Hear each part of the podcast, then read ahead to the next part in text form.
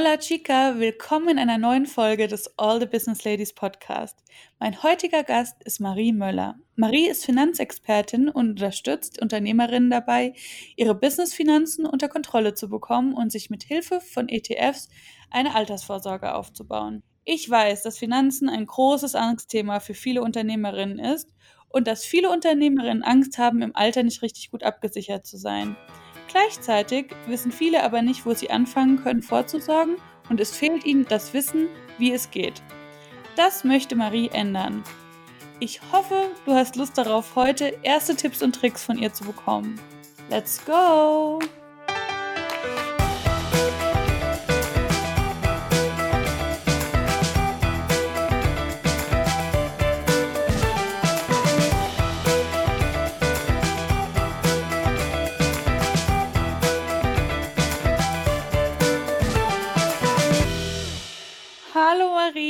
Dass du da bist. Hallo Julia, schön, dass ich hier sein darf. Du kennst ja den Podcast schon eine Weile, deswegen weißt du, was jetzt kommt. Die berühmt-berüchtigte Speed-Dating-Runde. Mhm. Bist du ready? Ich bin ready. Nenne drei Hashtags, die dich beschreiben. Ähm, unabhängig, zuverlässig, Familienmensch. Eule oder Lerche? Lerche. Investieren oder sparen? Investieren. Gut geplant oder alles im Flow? Gut geplant. Gesetzliche Rente oder private Altersvorsorge? Private Altersvorsorge immer. Berge oder Meer? Meer. Insta oder Facebook? Insta. Rentenversicherung oder ETFs? ETF. Kaffee oder Tee? Kaffee. Stories oder Reels? Stories. Pizza oder Pasta? Pizza. Energiebündel oder Couch Potato? Energiebündel. Buch lesen oder Buch hören? Buch hören. Aktien oder ETFs? ETF. Und äh, jetzt meine absolute Lieblingsfrage: Homeoffice oder überall Office? Homeoffice. Da haben wir dich ja jetzt schon ein bisschen kennengelernt, so ein ganz kleines bisschen. Ich wusste natürlich so ein paar Antworten, also bei diesen ganzen. Jetzt kam das ganz überraschend, ne? Ja.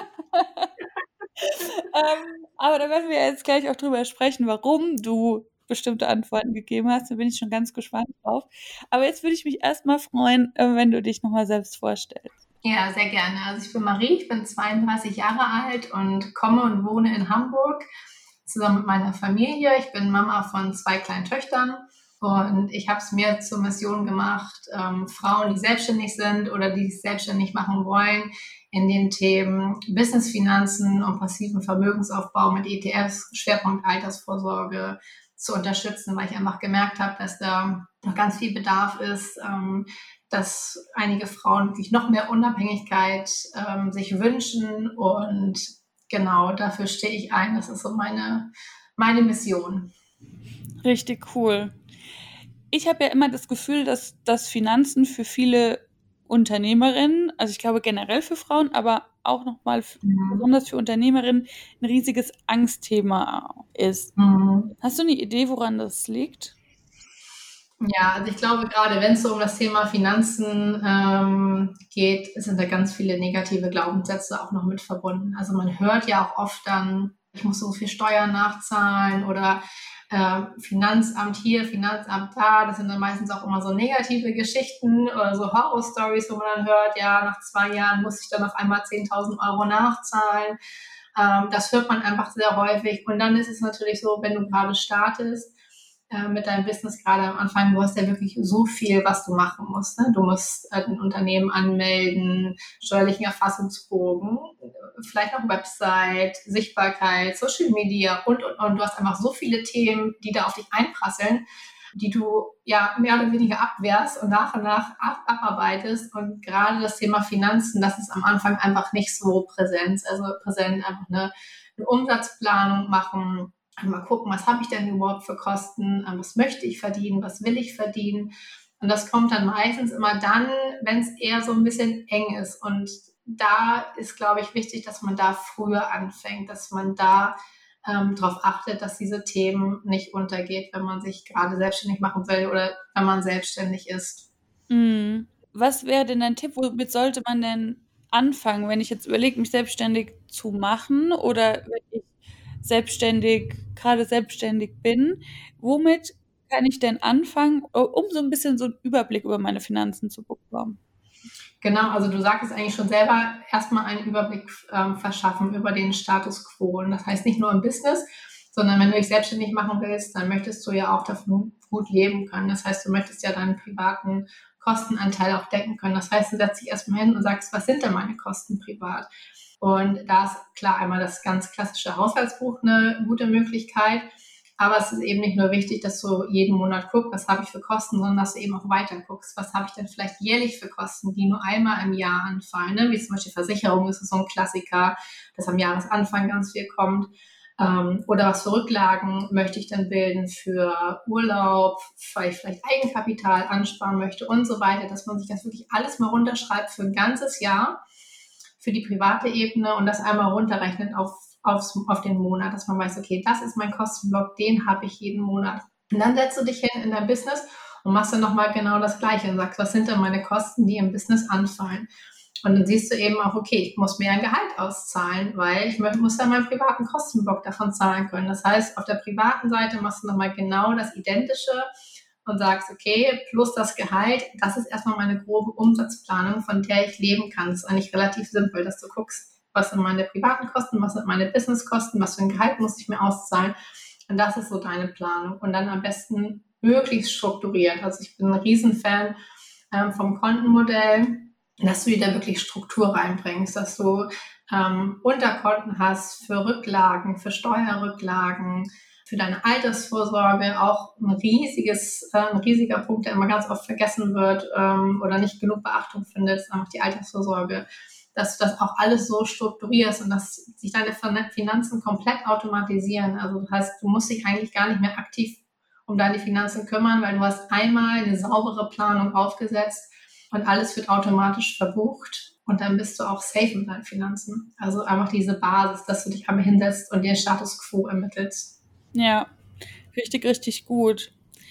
Aber was ist denn, wenn ich jetzt schon im Chaos versinke, also ich bin jetzt vielleicht schon Unternehmerin, ich habe Einnahmen, ich habe Ausgaben. Klar, ich kann mir einen Überblick verschaffen, aber bei manchen ist es manchmal ja so, habe ich so das Gefühl, dass mhm. die schon so versunken sind in ihrem Chaos, dass sie gar nicht mehr wissen, wo sie ansetzen sollen. Ja, das ist eine gute Frage. Also ähm, ich würde erstmal anfangen, mir eine Routine reinzubringen. Also, dass du dir wirklich sagst, ich setze mich mindestens einmal im Monat hin oder wenn wirklich, wirklich komplettes Chaos, Chaos herrscht, würde ich sagen, ich komme einmal die Woche, mache dieses sogenannte Money Date, dass ich mir wirklich nochmal genau angucke, was geht rein, was geht raus und dass du auch einen Bezug schaffst zu diesen ganzen Einkommensströmen, dass du sagst, was habe ich denn für Ausgaben, äh, sind die wirklich sinnvoll, sparen die mir Zeit ähm, oder helfen sie mir, mehr Umsatz zu generieren oder habe ich vielleicht Ausgaben, weil ich vergessen habe, irgendwas zu kündigen.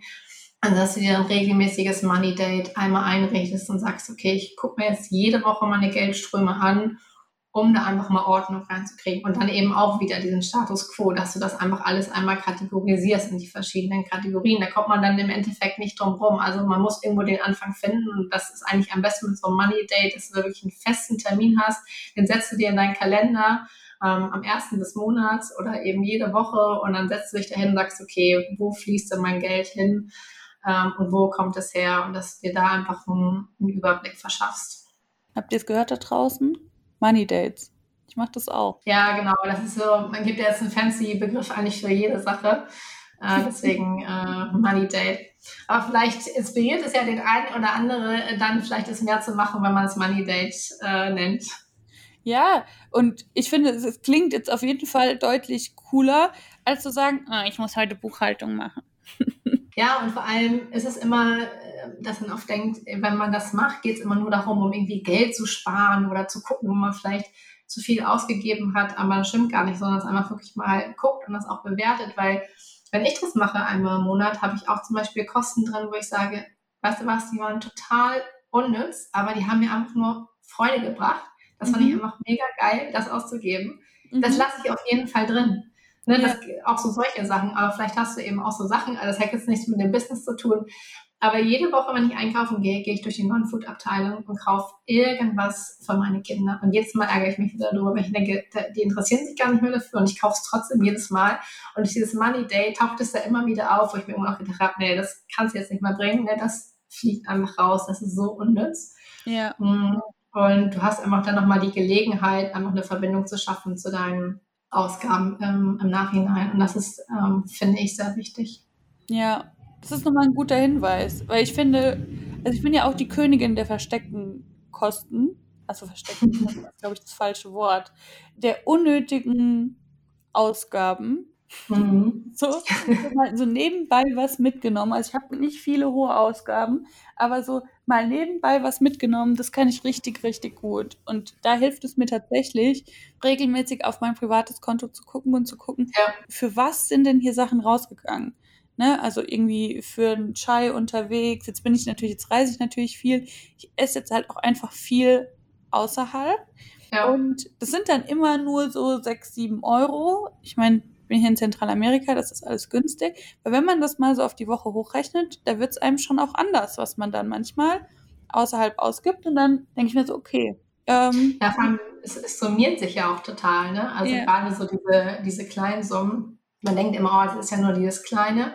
Und wenn man sich das auch mal ähm, anguckt, also wenn ich jetzt zum Beispiel, ich hatte eine Phase, da bin ich jeden Morgen einfach zum Bäcker gegangen und dann habe ich dann irgendwann mal gesehen, was das eigentlich im Endeffekt kostet. Und dann kann man ja auch gucken, äh, ist es mir die Zeit wert? Ich liebe zum Beispiel äh, HelloFresh, äh, um mich selber zu kochen. Und das ist mir das Geld allemal wert oder auswärts essen zu gehen. Aber einigen Sachen ist es einem gar nicht so bewusst, was da eigentlich so an Geld fließt und was es eigentlich kostet.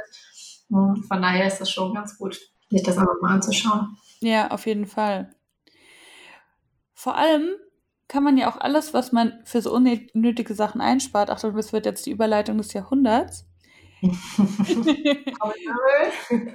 Dinge einsparen, zum Beispiel für seine Zukunft, Thema Altersvorsorge. Ganz genau. Kommt auch eine richtig gute Frage. Wann sollte ich mich als Unternehmerin mit dem Thema Altersvorsorge beschäftigen? Gestern, vorgestern. Man sagt, man investieren immer der, der beste Zeitpunkt war gestern und der zweitbeste ist heute. Also bei der Altersvorsorge, und das ist auch immer so, was ich ganz oft höre, ja, darum kümmere ich mich, wenn ich alt bin. Also erstmal, wann bist du denn alt? Also ich bin jetzt 32, würde mich jetzt auch noch nicht so als so alt äh, betiteln, aber die Altersvorsorge ist ja dafür da, damit du im Alter davon gut leben kannst. Und wenn du dir die Altersvorsorge so als Dreieck vorstellst und unten der Strich ist die Altersvorsorge, dann ist die Ansparphase, also der erste Strich, der so nach oben geht, der fängt an, sobald du anfängst zu arbeiten. In der Mitte, der Peak oben ist, wenn du in Rente gehst, ne, wenn du nicht mehr arbeiten möchtest. Und dann ähm, startet ja die Entnahmephase und nicht äh, die Einzahlphase, sondern wirklich, sobald du anfängst, solltest du dich äh, mit deiner Altersvorsorge beschäftigen. Sehr gut. Du arbeitest ja mit ETFs. Mhm. Warum genau? Was ist der Vorteil gegenüber anderen Methoden? Also ich hatte ja jetzt in dem Speeddating von der gesetzlichen Rentenversicherung gesprochen. Ich hoffe, wir müssen mhm. mehr erklären, warum wir uns darauf nicht verlassen sollten.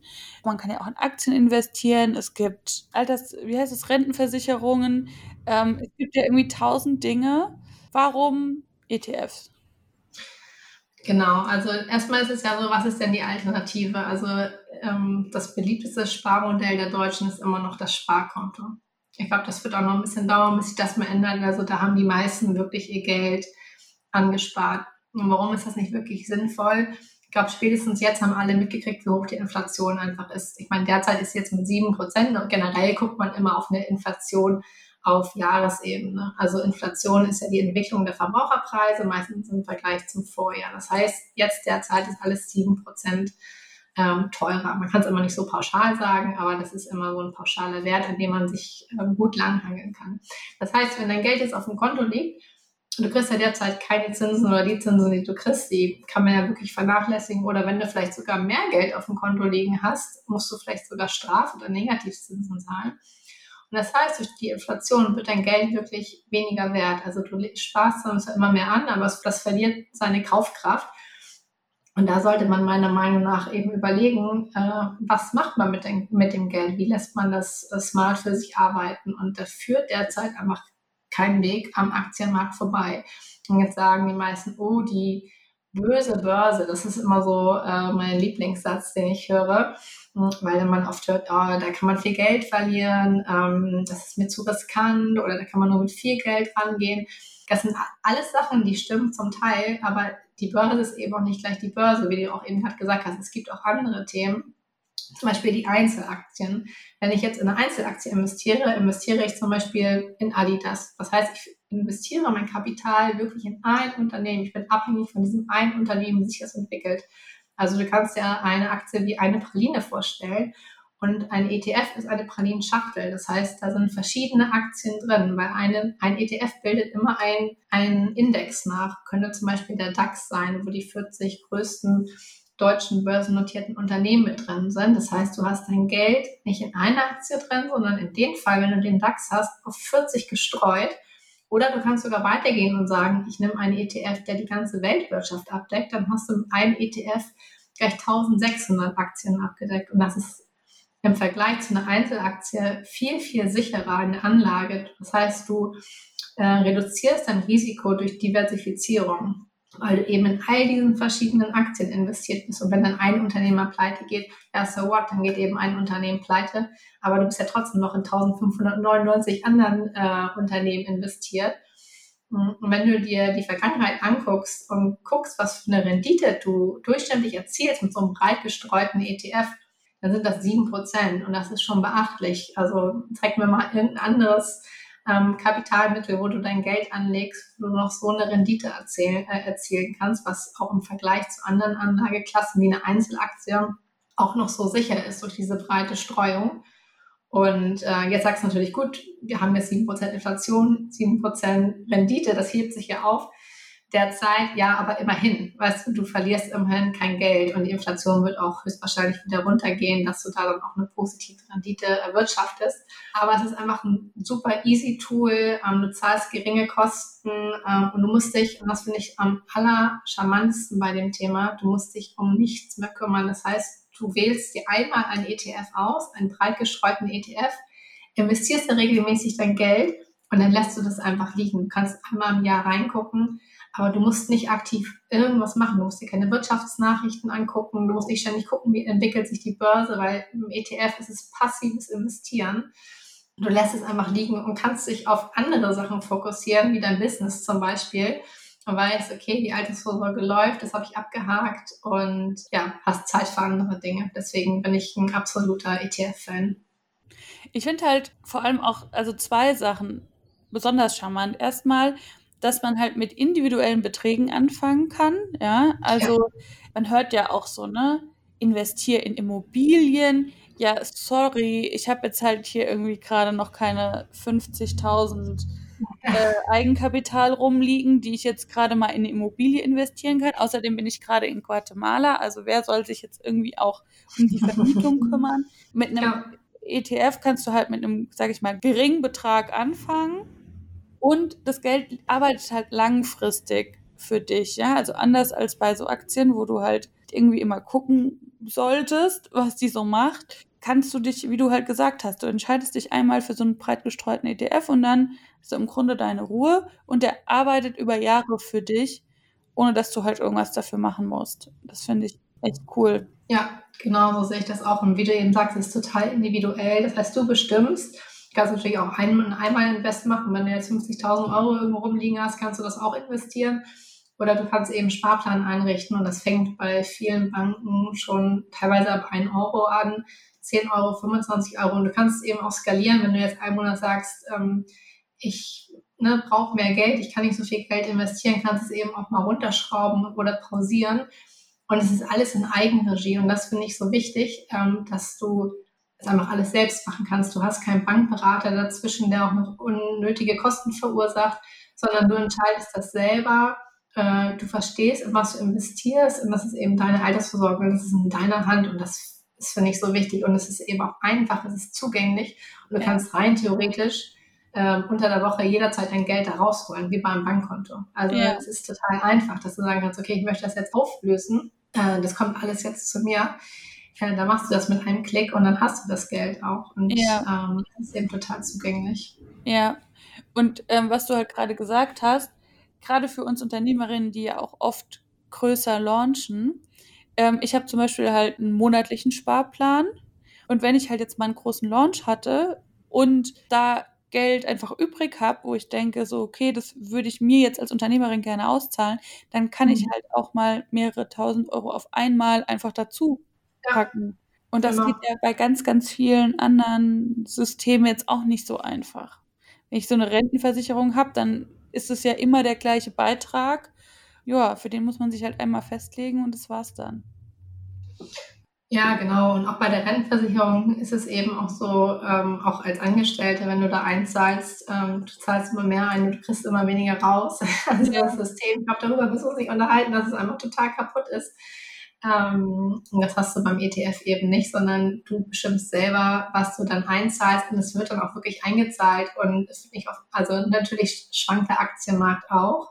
Da kann auch mal dein Konto ein bisschen ins Minus rutschen ein Jahr, aber im ETF machst du ja langfristig. Also ich empfehle immer mindestens 15 Jahre. Und wenn du eben in die Vergangenheit zurückguckst, hatte ich ja schon erwähnt, kannst eben eine Rendite von 7% im Durchschnitt über diese 15 Jahre erzielen. Und das muss erstmal irgendwie irgendein, irgendeine andere Vorsorge nachmachen. Sehr gut. Wie viel sollte man denn so jeden Monat in ETFs anlegen? Ja, das ist eine Frage, äh, die muss man sich selber stellen. Also da gibt es keine pauschale Regel oder ähm, Faustformel, wo man sagt, so und so viel, hm, sondern du musst ja genau wie bei deinen Businesskosten auch einfach gucken, was brauche ich denn im Alter? Ne? Also wie sorge ich sonst vor? Habe ich noch andere Vorsorgen, äh, wo ich einzahle? Ähm, kannst du auch als Selbstständige in die gesetzliche Kasse einzahlen. Da hast du, das würde ich wirklich als absolute Basisvorsorge noch sehen. Mhm. Mm, und dann guckt man einfach, wenn du jetzt zum Beispiel jetzt, äh, 2000 Euro jeden Monat brauchst zum Leben, sagt man als Faustformel im Alter braucht man 80 Prozent davon. Kannst aber auch sagen, warum im Alter möchte ich noch weiter reisen, ähm, ich möchte weiter gut leben, ich möchte bei diesen 2000 Euro bleiben. Und dann kannst du dir ja ausrechnen, wie lange du ungefähr leben möchtest, die Inflation dann noch mit dazu packen und dann rechnest du dir aus, was dein Finanzbedarf im Alter ist und das rechnest du dir dann runter auf deine Sparrate. Also das ist Stichwort Rentenlücke berechnen und das ist eben ganz individuell. Deswegen kann man da jetzt nicht sagen, es reicht, wenn du jeden Monat 100 Euro ansparst äh, oder 500 Euro, aber es ist so, dass diese ähm, Finanzlücke, die liegt im, immer im sechsstelligen Bereich. Also mhm. das kann man sich schon mal so hinter die Ohren schreiben fürs Alter. Das ist ein sechsstelliger Betrag, ähm, der auch nicht so niedrig ist, sondern eher höher. Mhm. Deswegen ist es eben auch so wichtig, um wirklich früh anzufangen zu investieren, damit das Geld für dich arbeitet. Wenn jetzt die eine oder andere Unternehmerin bei dem, was du gerade gesagt hast, Panik bekommt, weil sie das Gefühl hat, sich noch gar nicht genug um ihre Altersvorsorge gekümmert zu haben. Mhm. Was kann sie denn jetzt tun? Genau, also erstmal ähm, alles anfordern, woran man, worin man einzahlt, sei es die gesetzliche äh, Versicherung oder irgendwelche privaten Vorsorgen und sich wirklich alles mal schicken lassen und gucken, was kriege ich denn wirklich im Monat ähm, ausgezahlt. Und meistens, muss ich sagen, sind diese Unterlagen nicht ganz so einfach zu lesen. Und da gibt's eben die Verbraucherzentrale, die kann ich total empfehlen. Da kann man mit hingehen mit diesen Unterlagen und bewerten das eben ganz neutral und sagen, macht das wirklich Sinn in die Dinge, die du da gerade investierst? Kriegst du auch wirklich das raus, was du dir vorstellst? Also das wäre erstmal Schritt eins. Überprüfe, in was du investierst. Verstehst du das überhaupt? Und wenn nicht, hol dir irgendjemanden ran, ähm, der dir da Ratschläge geben kann. Mhm. Und dann eben ähm, rechnen dir deine Versorgungslücke raus, äh, aus, guck, was du später im Alter brauchst. Und dann guck, wie du das hinkriegst, dass du diese ähm, Sparrate jeden Monat zur Verfügung stellen kannst, damit du diese Lücke eben auch im Alter schließen kannst. Marie, jetzt haben wir ja gerade mitbekommen, was für eine Expertin du im Thema Finanzen und vor allem Altersvorsorge bist. Wenn jetzt jemand sich überlegt, mit dir zusammenzuarbeiten, wie kann man das zurzeit machen? Wie kann man sich von dir Unterstützung holen? Genau, also ich biete ähm, verschiedene ähm, Kurse an. Derzeit hat, oder derzeit biete ich ihn gar nicht an, weil diese oder letzte Woche hatte ich gerade die letzte Session von meinem ähm, ETF-Kurs, der auch speziell für Selbstständige ist. Mhm. Da geht die nächste Runde im August, September los. Ich biete mhm. aber auch zwischendurch ähm, eins zu eins Coaching an, äh, wenn es um das Thema ETF, Vorsorge mit ETFs gibt. Mhm. Ähm, genauso wie für die Business-Finanzen. Ähm, das hatte ich erstmal in einem Gruppenprogramm, aber da habe ich ganz schnell gemerkt, das ist wirklich so individuell, ähm, ne, weil jeder handelt seine Finanzen auch anders und das ist sehr, äh, ja, teilweise eben auch sehr sensibel, das Thema. Ähm, genau, also das biete ich beides im 1 zu 1 Coaching an und sonst in meinem, ähm, in meinem Gruppenkurs speziell für Selbstständige. Sehr, sehr cool. Also, wenn du da draußen das Gefühl hast, da Unterstützung zu brauchen, dann guck doch mal bei der Marie vorbei. In den Show Notes findest du ihren Instagram-Account verlinkt und da findest du alle Informationen zur Zusammenarbeit mit der Marie. Marie, die große Abschlussfrage, du kennst du bestimmt schon. Wenn du und ich jetzt überall auf der Welt sein könnten und jetzt jede Art von Drink in der Hand haben und damit anstoßen könnten, wo wären wir und womit würden wir uns jetzt zubrusten? Ähm, wir wären in Boston am Charles River an der Esplanade. Da habe ich nämlich äh, mein Auslandssemester absolviert und hatte so eine tolle Zeit. Äh, oh. Da wären wir jetzt gerade und würden richtig schön eiskaltes irisches Bier trinken. Uh, da hätte ja. ich drauf, Marie. Dann sage ich mal Cheers. Cheers.